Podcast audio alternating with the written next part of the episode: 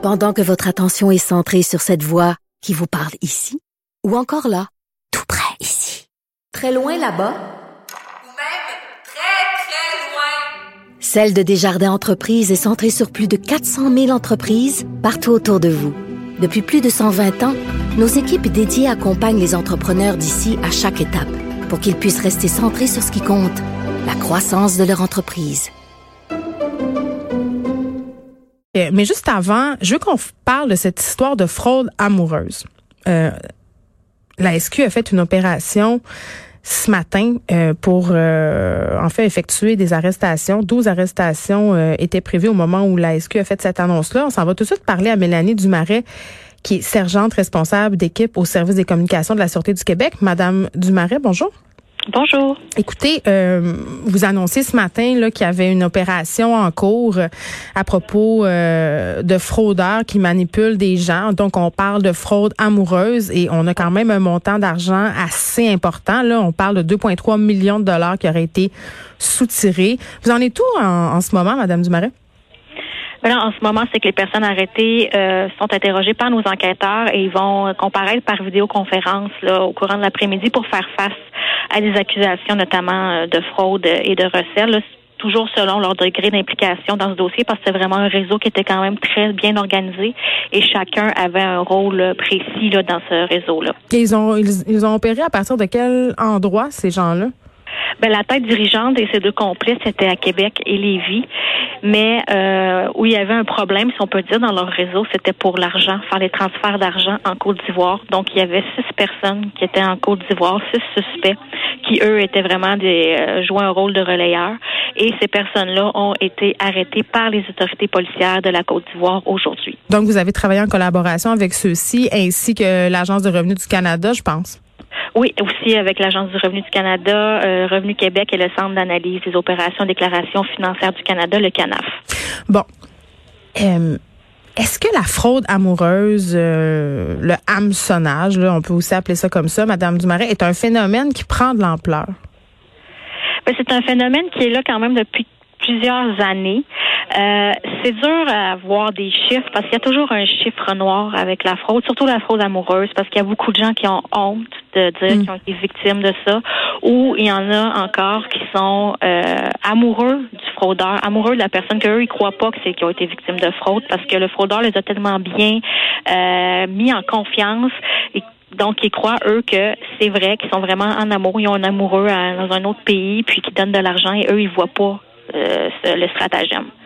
Donc, c'est un peu dur de savoir si c'est un, un phénomène qui est en ampleur, mais c'est un type de fraude qui est encore très connu, qu'on voit encore souvent, là, que les Mm. fraudeurs utilisent pour avoir de l'argent.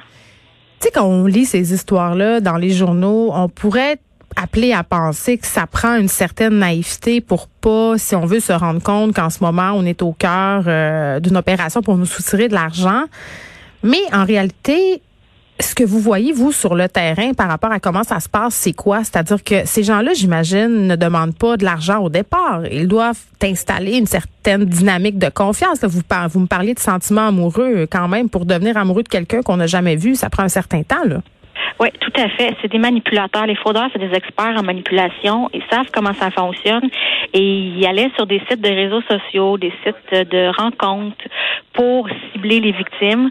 Le profil type d'une victime là, dans notre opération d'aujourd'hui, c'est des personnes âgées de 67 ans. Donc, c'est des personnes âgées, mais il y a des personnes aussi qui étaient vulnérables, des personnes qui vivaient seules, qui étaient malades.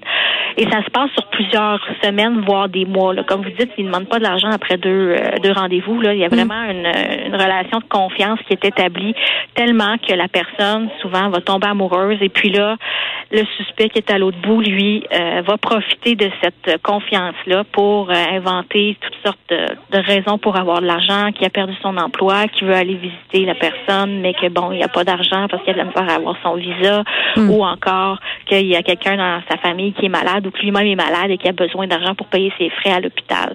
Donc oui, au début, ça peut penser que les personnes sont peut-être un peu naïves, mais c'est vraiment, dans tous les cas de fraude, c'est vraiment des manipulateurs. Il y a vraiment une relation qui s'établit à long terme pour qu'ensuite les fraudeurs puissent obtenir ce qu'ils veulent, qui est souvent de l'argent. Je me posais la question techniquement, là, vous savez, quand on envoie de l'argent, surtout à l'étranger, via des services comme Western Union, par exemple, ou autres services euh, similaires, est-ce que de leur côté, eux ont une espèce de système peut-être d'algorithme qui pourrait servir un peu à déclencher une espèce d'alerte rouge concernant certaines transactions? Euh, c'est une bonne question. Je pourrais pas parler pour eux, mais tout ce que je peux vous dire, c'est que souvent, c'était, on parle de 2,3 millions de pertes financières, mais les montants qui étaient demandés par les suspects, ça allait entre 1000 dollars et il y en a même qui ont donné jusqu'à 350 000 dollars. Et c'était souvent des virements euh, bancaires. Donc, l'argent, après ça, était vite relayé en Côte d'Ivoire et elle était malheureusement dépensée. Donc, les victimes ne reverront pas malheureusement la couleur de l'argent. Et puis parfois, on parle des économies d'une vie, là, quand même, euh, Madame Dumaret. Oui, des gens qui sont retraités, des gens qui doivent retourner travailler. Ça, ça amène beaucoup de comment dire, de problèmes avec les, proches aussi des victimes, parce que des fois, il y en a qui sont tellement tombés dans le piège qu'ils euh, ne parlent plus à leurs enfants parce que les enfants essayent de faire. Oui, s'en rendaient euh, compte. S'en rendaient compte que ça allait pas, là. Oui, c'est ça. Donc, ils se rendaient compte que leurs parents étaient embarqués là-dedans, qu'ils avaient dépensé beaucoup d'argent. Mais euh, il y en a qui ont réussi à porter plainte, mais il y en a qui ont décidé de continuer à donner de l'argent. Et euh, ça amène, c'est ça, beaucoup de, conflits et de pertes financières. Ben oui, puis qu'est-ce que tu veux faire quand, quand un de tes parents est convaincu, euh, toute sa tête, c'est son argent? Ça doit quand même être vraiment épouvantable de voir ça aller. OK. Qu'est-ce que vous conseillez euh, aux gens euh, par rapport au comportement peut-être dont il faut se méfier sur Internet? Parce que dans notre tête, on a les gros clichés là, du genre, euh, on reçoit un courriel d'une personne qui nous dit, ah, j'ai hérité d'un riche oncle, si vous me donnez 500 dollars pour que je puisse virer de l'argent dans mon dans votre compte, ça va pouvoir se faire. Ça, c'est le cliché. Là. Je pense que tout le monde le sait que c'est de l'hameçonnage, mais au-delà de ça, de quoi il faut faire, à quoi il faut faire attention? C'est classique, mais en même temps, c'est la base, c'est d'être vraiment vigilant, surtout lorsque vous entretenez des relations sur les réseaux sociaux, sur Internet avec des gens que vous ne connaissez pas. C'est d'être très prudent. Si vous avez des doutes, fiez-vous à votre instinct, n'allez pas plus loin. On a des outils aussi qui sont en ligne euh, que les gens peuvent consulter pour les, les victimes en tant que telles. C'est un questionnaire là, qui parle de ma relation est-elle sécuritaire? Ça s'adresse aux personnes qui ont des doutes sur leur relation en ligne. Dès qu'il y a un montant d'argent, il faudrait peut-être se poser des questions aussi, pour avoir peur de poser plus de, de questions à la personne. Tu as perdu ton, ton, ton emploi, qu'est-ce qui mm-hmm. s'est passé? Puis aussi, ça devrait aussi allumer une petite lumière quand la personne veut avoir votre argent. Parce que c'est pas normal, normalement, dans une relation amoureuse, qu'on demande de l'argent euh, assez régulièrement, des gros montants comme ça. Puis pour les proches des victimes, il y a aussi un autre, euh, un autre document qu'ils peuvent euh, lire en ligne. Ça s'appelle Rompre avec la fraude. Ça s'adresse aux personnes qui soupçonnent qu'un de leurs proches est aux prises avec une arnaque amoureuse. En gros, ce que ça dit, c'est d'être patient parce que souvent, c'est ça, les personnes croient qu'ils sont tombés en amour. Donc, faut être patient, leur laisser du temps, mais ne pas euh, hésiter à leur donner des conseils, alors essayer de leur faire voir la réalité en face qu'ils donnent peut-être leur argent dans le vide. Mais dites-moi, Madame Dumaret, dans les personnes là, qui ont été victimes de fraude euh, dans le cadre de votre opération, la personne là-dedans a vu, entre guillemets, euh, son amoureux ou son amoureuse? Non, non, non, jamais. Puis c'était toujours des photos. de, des vraies photos? J'utilisais des photos d'hommes ou de femmes là, que si on allait chercher sur Internet, on, les trouvait aussi. Là. C'est des photos, euh, pas, d'eux, mais c'est d'autres photos là, de, de, de personnes là, qui, qui existent vraiment, là, mais que c'est pas eux. Et donc, ça veut dire euh, que ces personnes-là pouvaient même pas être certaines qu'ils parlaient bien à une personne. Tu sais, ça se peut qu'ils aient parlé à plusieurs personnes dans le cadre d'une conversation alors qu'ils croyaient parler à leur, à leur prétendant. Oui, c'est ça. Et là là. OK. Euh, merci, Mélanie Dumarec, qui est euh, sergente, pardon, responsable d'équipe pour des services des communications de la Sûreté du Québec. Des histoires euh, de fraude amoureuse comme ça, il y en a beaucoup. Ça date pas d'hier, mais évidemment, avec l'avènement des réseaux sociaux, là, moi, je pense que quand je vais voir mes messages autres, euh, il se passe pas une journée en fait sans que j'en reçoive euh, des messages comme ça d'hameçonnage là puis ça vient euh, d'un peu partout tu sais euh, souvent tu regardes ça puis c'est toujours le même la même chose qui revient, des courriels pas très clairs de gens qui veulent entrer en contact avec moi. Voyez, je suis en train de le regarder pendant que je vous parle. Là. Je me suis dit, ah, je vais aller voir si j'en ai. Euh, j'en ai comme une quinzaine là, qui datent euh, peut-être de 48 heures. Là. Salut, toi et moi, je pense qu'on devrait se connaître. Un autre, bonjour, tu es très jolie, j'aimerais vous parler. Un autre, serait-il possible de parler avec vous? Puis, il faut parler de la solitude des gens, c'est-à-dire les personnes qui vivent seules. Euh, puis encore plus en temps de pandémie, là, on en a jasé beaucoup là, de la solitude. Euh, le confinement a exacerbé tout ça. Des personnes peuvent se sentir très, très isolées et il n'y a pas un besoin plus humain, plus fondamental que celui de tisser des liens avec d'autres personnes et que celui aussi d'entrer en relation amoureuse avec une autre personne. Puis la Madame Lescu le disait, tu sais, dans le cas de cette fraude-là, ce sont des personnes âgées environ de 67 ans. Tu sais, à cet âge-là, tu dis peut-être, euh, c'est difficile de croire en l'amour. Là, ça t'arrive, il y a quelqu'un qui t'accorde l'attention.